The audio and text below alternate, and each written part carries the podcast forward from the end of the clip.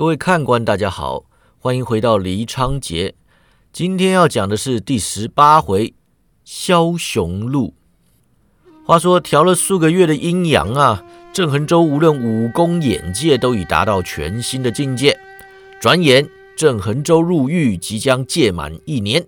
这一日，冯宝与他拆解招数，突然之间使出一招从未使过的掌法。郑恒洲但觉眼前一花呀，四面八方尽是冯宝的身影，掌风如同旋风般呐，将他全身无数要害尽数笼罩了。郑恒洲大喝一声，身形拔起，硬是自掌风间隙处翻了出去啊！落地之后，双掌一推，便听见砰的一声啊，四掌交集。两人翻飞抖动的衣衫瞬间垂摆而下，纹风不动，便是两人面对面坐着喝茶一般祥和宁静。远处油灯火光突然一暗啊，随即大放光明。正逢二人相视一笑，缓缓放下双臂，跟着呢，跟着冯宝拉郑恒洲来到球门旁明亮处，招呼他面对面坐下，说道。啊，成啦！你能挡下我这招八面埋伏，对付魏忠贤便有胜算了。郑恒洲喜不自胜啊，回想适才战况，说道：“哎，我也觉得如今动念之间，随意挥洒，武功已经练到超乎想象的地步。然而在我心中，魏忠贤似乎依然胜我一筹啊。”冯宝道。从前你们强弱悬殊呀，他只需要一招便能将你制服了。这种机微恐惧根深蒂固，你总得要再度面对他才能化解呀。这两天你好好调息内劲啊，然后就可以出去办事了。见郑恒洲笑容一僵啊，笑问说：“啊，怎么呀？舍不得我呀？”郑恒洲问道：“前辈。”你在这黑牢里待了四十年，虽说远离是非，与人无争，三餐温饱，没有烦恼，但是我怎么想都觉得不对劲啊！总而言之，你这绝顶神功与渊博智慧，就这么埋没在黑牢里，岂不太浪费了吗？冯宝笑道：“哎，你不知道呀，真正的绝顶高人是不涉足江湖的，这叫做不世出的高人呐。”哎，有这么说的吗？啊，你看嘛，风宝解释道：“哎，正因为有我这种不世出的高人呢，你才能在一切看似没有希望的时候遇上我，进而尝到这种绝处逢生的滋味，是不是呀？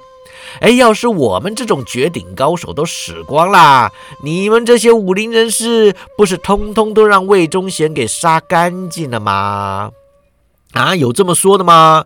冯宝哈哈大笑，说道：“哎，这样说吧，我躲在黑牢，龟缩不出，如此低调，还能造就出一个危害天下的大魔头，以及一个即将拯救天下的大英雄啊！你说说看，我要是出去了，天下岂有宁静的一天？”郑恒洲叹道：“我走了，谁来陪你说话呀？”这您就甭担心啦，冯宝道，只要赵玉没关呐，他们迟早会再送人下来的。到时候可别让我又得调教个徒弟出去打你呀！郑恒洲躬身拜倒，说道：“晚辈绝对不会为非作歹，惹前辈操心。”哎，起来吧，起来吧！冯宝受他一拜，随即扶他起身。我知道你很好啊，我是和你说笑呢。跟着望向囚室外的大铁门，说道：“看来咱们分别的时候提前到来啦。”郑恒洲也听见黑牢外传来沉闷的脚步声啊，听起来起码有五六个人。吃饭的时间还没到，来这么多人做什么？找你吧，说不定是来找前辈的。冯宝拍拍他的肩膀：“小兄弟呀。”多保重啦！郑恒洲神情感激啊，希望有缘再见。冯宝哈哈一笑，哎，等下次你又给抓回来啦，咱们便又再见啦。说完，退回牢房角落阴影之中。黑牢铁门开启啊，当先两名狱卒带路，其后跟了四名锦衣卫官差。锦衣卫带队百户从前是郑恒洲的下属，此刻恭恭敬敬说道：“郑大人，白大人有请。”狱卒取出镣铐，过去要套郑恒州。锦衣卫百户挥手道：“不必铐了，郑大人真想走，我们拦不住他。”郑恒州在黑牢里一年呐，练功夫也练修养，早将一切看得淡了。虽然答应冯宝除去处置魏忠贤呐，但那也不过就是有待完成的一件事情。说放不下者，客晚清而已啊。他刚入狱时对百草之恨之入骨，如今却也没有多大感觉。若是有的选择，他宁愿当作从来不曾认识百草之。不过既然百草之找上门来，他也不得不谨慎面对啊。此人老谋深算，智计过人呐，加上心态失常，不能以常理易度。在郑恒州眼中看来，百草之比魏忠贤还要危险。他一言不发，踏出牢房。锦衣卫百户领着他沿石阶离开黑牢。他们在诏狱中让郑恒洲沐浴更衣、绑头发、剃胡须，换上一套锦衣卫官服，打理整齐后，这才带离诏狱。其实已近黄昏呐，郑恒洲重见天日，恍如隔世，这才想起外面的世界有多美好。锦衣卫在诏狱之外安排一支百人队护送郑恒洲前往锦衣卫指挥衙门。锦衣卫个个战战兢兢，如临大敌啊！不过瞧他们神色，防的却是外敌，而非郑恒洲。郑恒洲心下好奇啊，不知道是怎么回事，不过也不愿开口询问。一路无话。众人抵达指挥衙门，锦衣卫人人松了口气。郑恒洲就地重游，跟随带队百户路过议事大堂，来到内堂之中。百草之于内堂设宴，坐在山珍海味之后，笑盈盈地望着郑恒洲：“郑兄，别来无恙吧？”郑恒洲原以为自己心如止水啊，哪知道一听到百草之如此问话，火气又冒出来了。他摇了摇头，抑制怒火，说道：“别来无恙这四个字，你也好意思问出口啊？”白同志的脸皮真是越来越厚啦。郑兄说笑了。百草之和蔼可亲，笑道：“托郑兄的福，兄弟官运亨通，升任都指挥使已经一年。”他比向桌前座位：“郑兄请坐。赵玉伙食不好，郑兄这一年瘦了不少，先吃点东西吧。”郑恒洲眼望山珍海味，饥饿难耐，口水直流。不过还是摇头道：“上回喝你一碗茶，此刻依然心有余悸。你的东西我不会再吃。正如你说的话，我通通当做放屁。客套的场面别再做了，有什么屁放一放吧。”皇上今日驾崩了，百草知道。郑恒洲微微一愣啊，想起适才锦衣卫草木皆兵的模样，问道：“怎么会？病逝？”百草之答：皇上数月之前于游玩时不慎落水，其后身体一直不适。兵部尚书霍维华进献仙药灵露饮，导致皇上浑身肿胀，卧病不起。皇上驾崩之前召见信王，说道：“吾弟当为尧舜，遗诏命信王继位。”郑恒洲摇头叹息，心想：光宗皇帝便是乱吃红丸，暴毙而亡。想不到天启帝竟然也来重蹈覆辙。他说：“那就恭喜你和王爷了。”百草之微笑不语，举杯一饮而尽。郑恒洲见他又去斟酒，讽刺道：“我以为你戒酒了。”郑兄啊，百草之轻叹一声：“北京官场不是个戒酒的地方。”这一年来，兄弟见识到官场无数尔虞我诈、背信忘义，实之甚是心寒。郑恒州道：“我只遇上过一件官场中的肮脏事，直到今日尚在付出代价。”百草之冷冷笑道：“我没杀你，不是吗？”郑恒州哼的一声，不再答话。客氏有孕，怀胎三月。百草之岔开话题。如今皇上驾崩，那孩子是不是龙种已经无关紧要。然而十日之前，我们刚至太医处得知此事时，你知道信王要我做什么吗？郑恒州扬眉不语。信王要我行刺客氏。百草知道，他不说客氏秽乱宫廷，也不说客氏已婚入宫，此指名分不正。他只是把我叫去，吩咐我杀了客氏。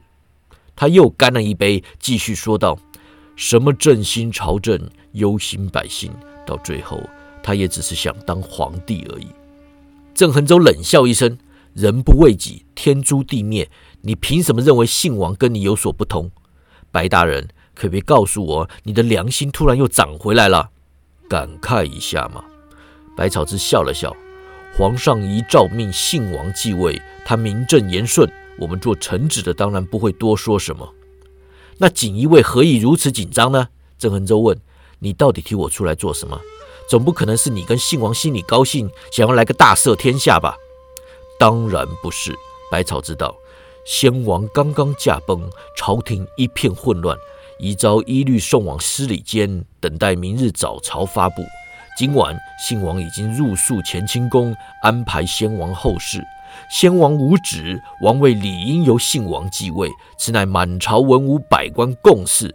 然则信王不喜阉党，此事并非秘密。阉党朝臣会往哪里倒，此刻尚是未知之数。长夜漫漫，魏忠贤会采取什么行动，谁也说不准。当年穆宗驾崩时，秉笔太监冯保变成假传遗诏，这种事情绝非没有先例。我与禁卫军指挥使商量妥当，此刻山大营加派侍卫，将乾清宫守得水泄不通。魏忠贤不可能明刀明枪的不利信王，况且我谅他也不会这么做。魏忠贤向来不做没有把握的事情，他若想采取行动，应当会自遗诏着手。郑恒洲皱眉：“你都说了先王无子，他还能怎么更改遗诏？难道将王位传给外姓之人？他可以分派顾命大臣，将王位传给客氏之子。”郑恒洲立刻摇头：“啊，尚未出世的皇子岂能继承王位？何况既然尚未出世，如何肯定是男不是女？照规矩来说是不能继位。”百草知道，但魏忠贤势大。六部皆入阉党手中，他若在百官支持下硬要这么干，也未必不能得逞。至于是男是女，那就更不必担心了。就算生下来是女的，他们也会弄个男婴坐上龙椅。郑兄，信王虽然不符合咱们期待，毕竟还是名正言顺的大明天子，做臣子的私相斗争也还罢了，这种大关节处绝对不能含糊。郑恒洲斜眼看他，不动声色。这些言语冠冕堂皇，听起来也像是当年百草之会说的话。只不过如今郑恒洲压根都不相信他的鬼话。他问：“你想要我怎么样？”信王的意思，如果魏忠贤没有做到兴兵造反的地步，咱们也不好主动出击，以免落人口实，说信王不仁于臣，一登基就屠戮先皇臣子。阉党势力庞大，魏忠贤若愿归附，对于信王登基之初稳定政局会有很大的注意。百草之说着，摇了摇头。尽管我认为不太可能，但是信王希望我能想个办法说服魏忠贤宣誓效忠。郑恒州道：“他也太看得起你了吧？”百草知道，所以兄弟才想找郑兄帮忙。郑恒州道：“你也太看得起我了吧？”郑兄客气了，百草之笑道：“你这一年来与冯公公朝夕相处，难道没有学成一身绝世武功？”郑恒洲唯感讶异，但想百草之虽然没来赵狱找他，必定也在狱中派有眼线，随时回报。他说：“我就算学了绝世武功，也没必要帮你啊。”郑兄，难道你不了解兄弟的苦心？百草之语重心长。当日陷你入狱，便是为了要让你深入黑牢，搭上冯宝，学来一身足以与魏忠贤匹敌的功夫呀！放屁！郑恒洲冷冷地说：“你丧心病狂，卖友求荣，这种事情不是嘴巴说说就可以接过的啊！”唉，百草之叹道：“郑兄不肯信我，也是人之常情。我们为了国家社稷着想，自当忍辱负重。”承担恶名，你说的比唱的还好听啊！郑恒州道：“你要是为国为民，当初怎么不自己身陷大牢去练绝世武功啊？让我在外面承担恶名就好了嘛！”郑兄啊，百草之满脸无辜，那是因为你刚正不阿，不肯卖友求荣啊！哎，算了算了算了，郑恒州挥挥手：“你再怎么说啊，我也不会信的。开门见山吧，到底要我干嘛？跟我去司礼监。”逼魏忠贤交出遗诏，向信王效忠。郑恒州神色一凛：“你要和我联手对付魏忠贤？”百草之点头，仰赖郑兄了。东厂和锦衣卫都不会插手吗？东厂的人有三大营看着，锦衣卫今晚有要事待办。你们已经要开始肃清阉党了？看着，百草知道，暂时只是看着。郑恒洲沉吟片刻，通盘思考，自己武功虽然有成，但要找机会行刺魏忠贤，依然困难重重。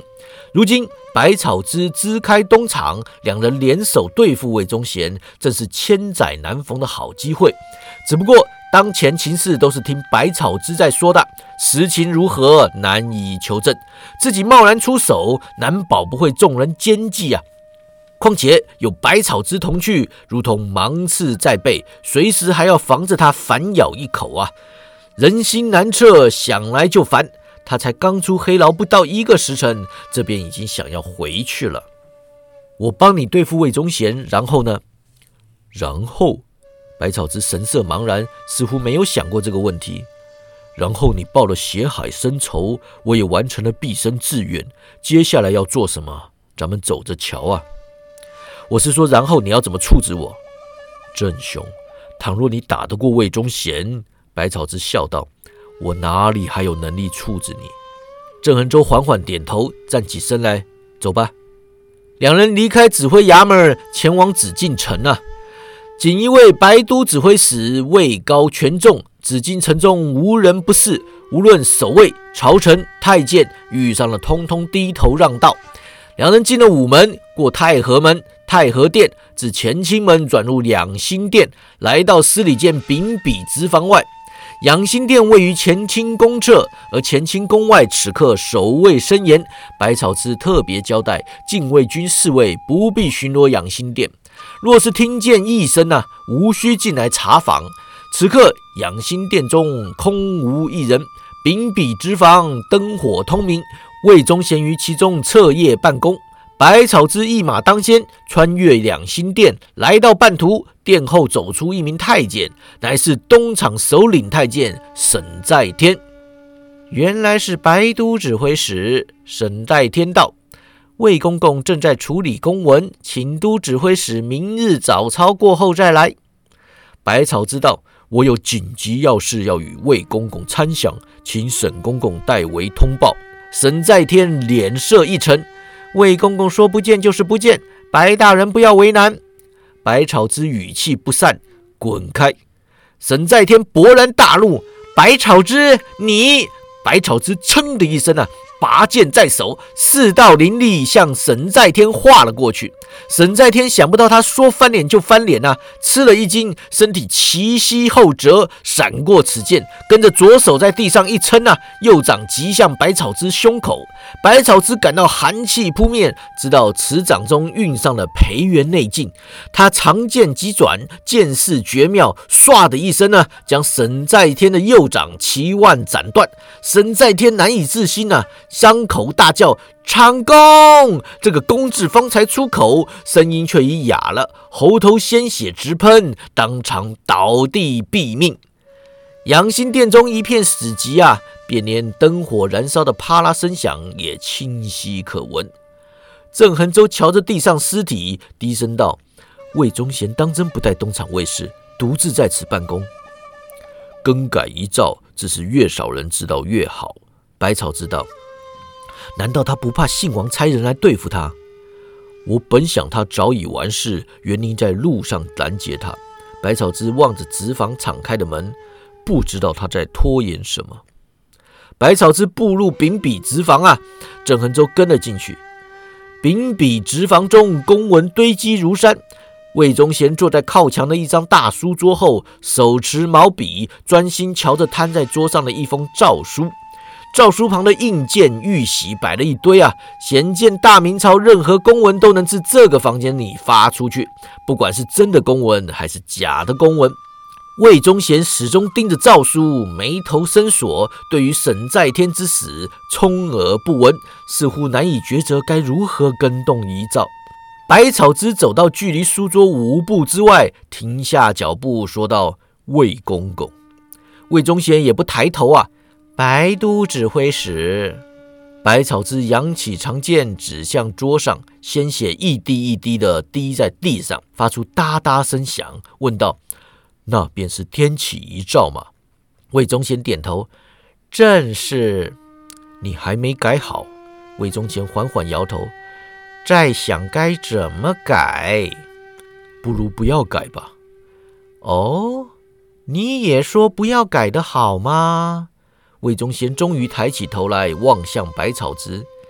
白大人，这些年来你三番两次坏我大事。现在又叫我不要更改遗诏，我魏忠贤到底是哪里得罪你了？百草知道你祸国殃民，用心不成。我只恨坏你的大事还不够多，没能阻止众多兄弟命丧你手。啊，你是指王工厂爆炸案？魏忠贤道：“老夫也真是佩服，死了两万多人都炸不死你。”那日听说你没死啊，我就知道遇上了厉害对头。后来我让洪朝春去害你，想不到又给你逃过一劫呀，而且还咸鱼翻身，连洪朝春都让你给斗垮了。白朝之指节嘎嘎作响，眼中几欲喷出火来，恨不得立刻挥剑扑上。他咽下口气，说道。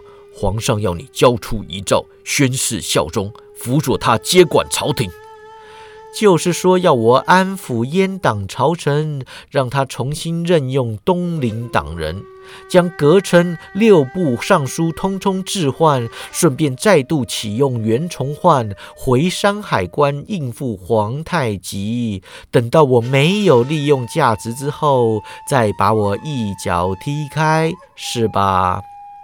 百草知道，只要你肯永立皇上，皇上准你将来告老还乡。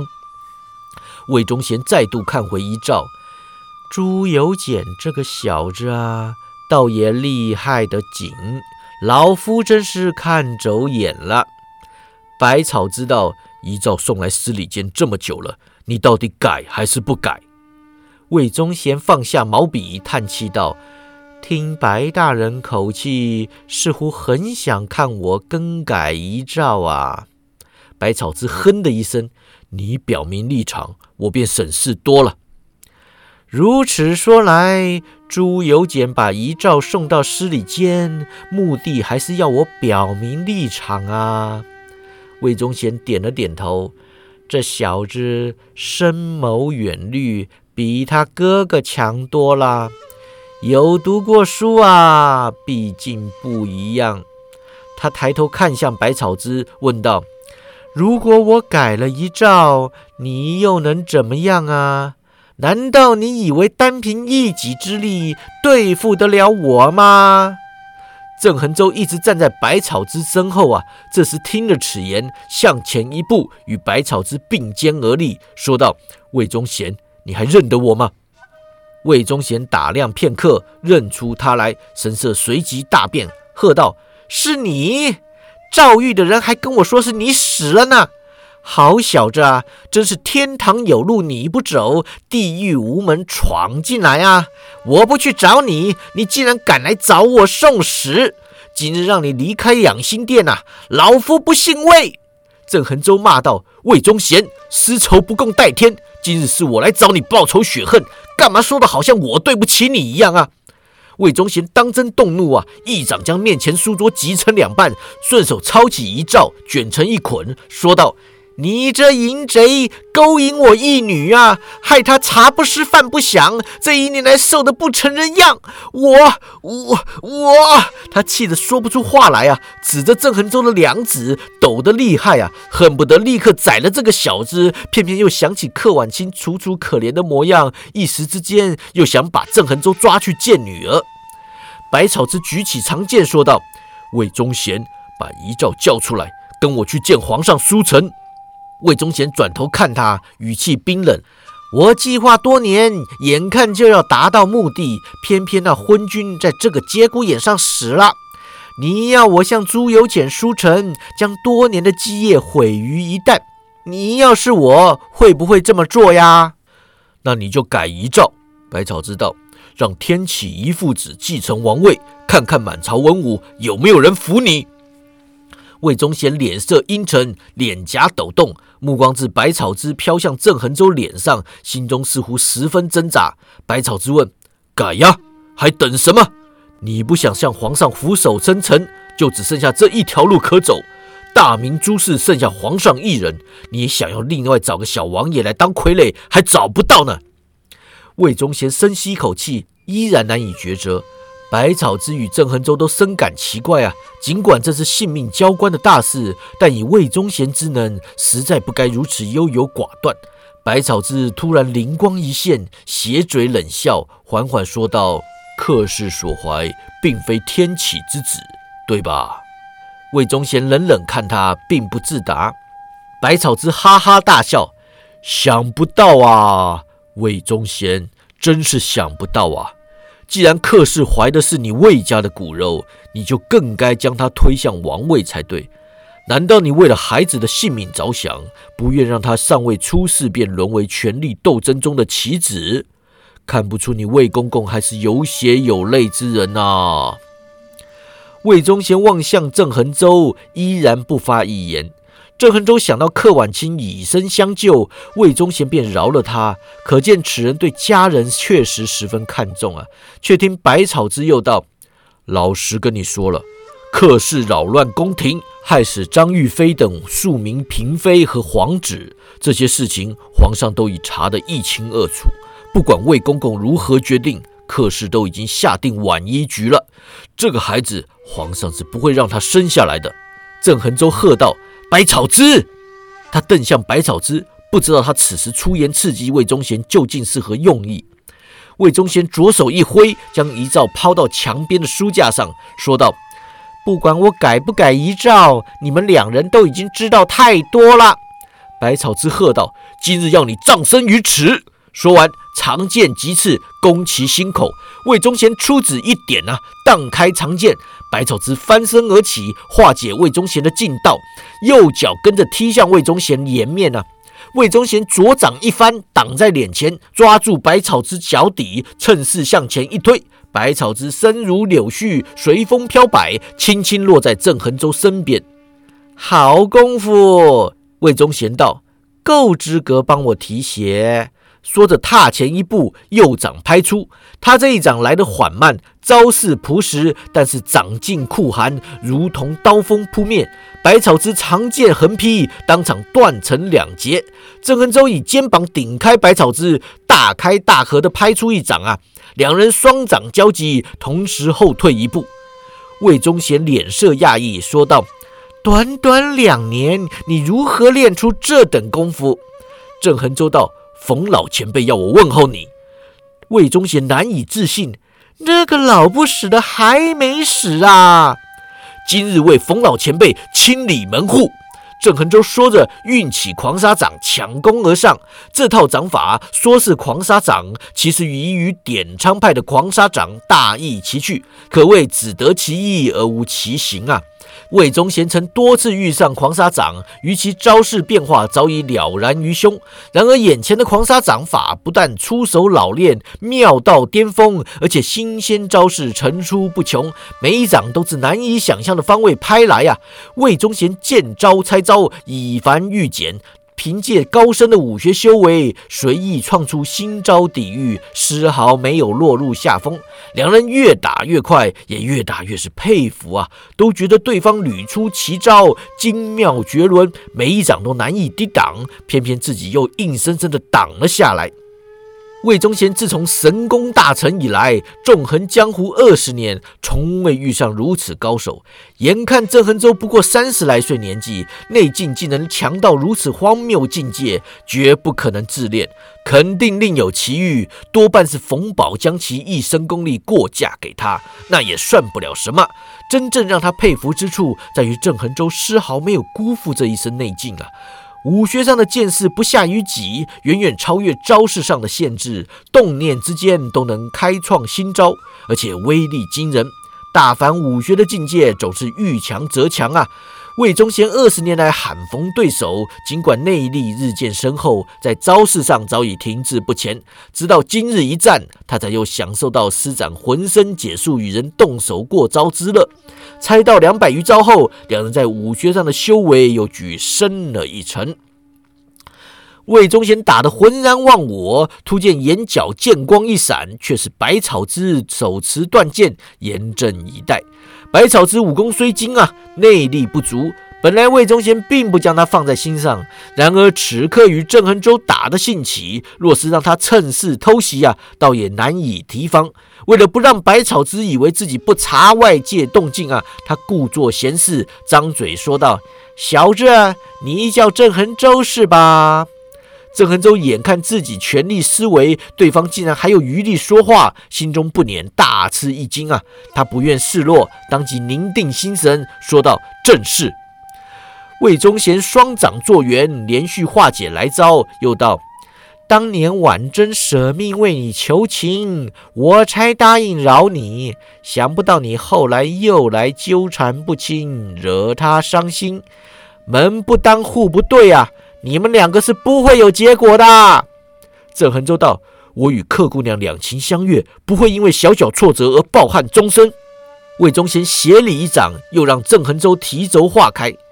你去年入狱之后，婉贞伤心悲愤，曾三度行刺百草之这件事情，百草之肯定没跟你提过啦。郑恒洲眉头一皱，正要发问，百草之已经答道：“郑兄。”我只是擒了客姑娘，把她送回去，可从来没有伤过她一根汗毛。我明知她是你的心上人，怎么可能会去动她？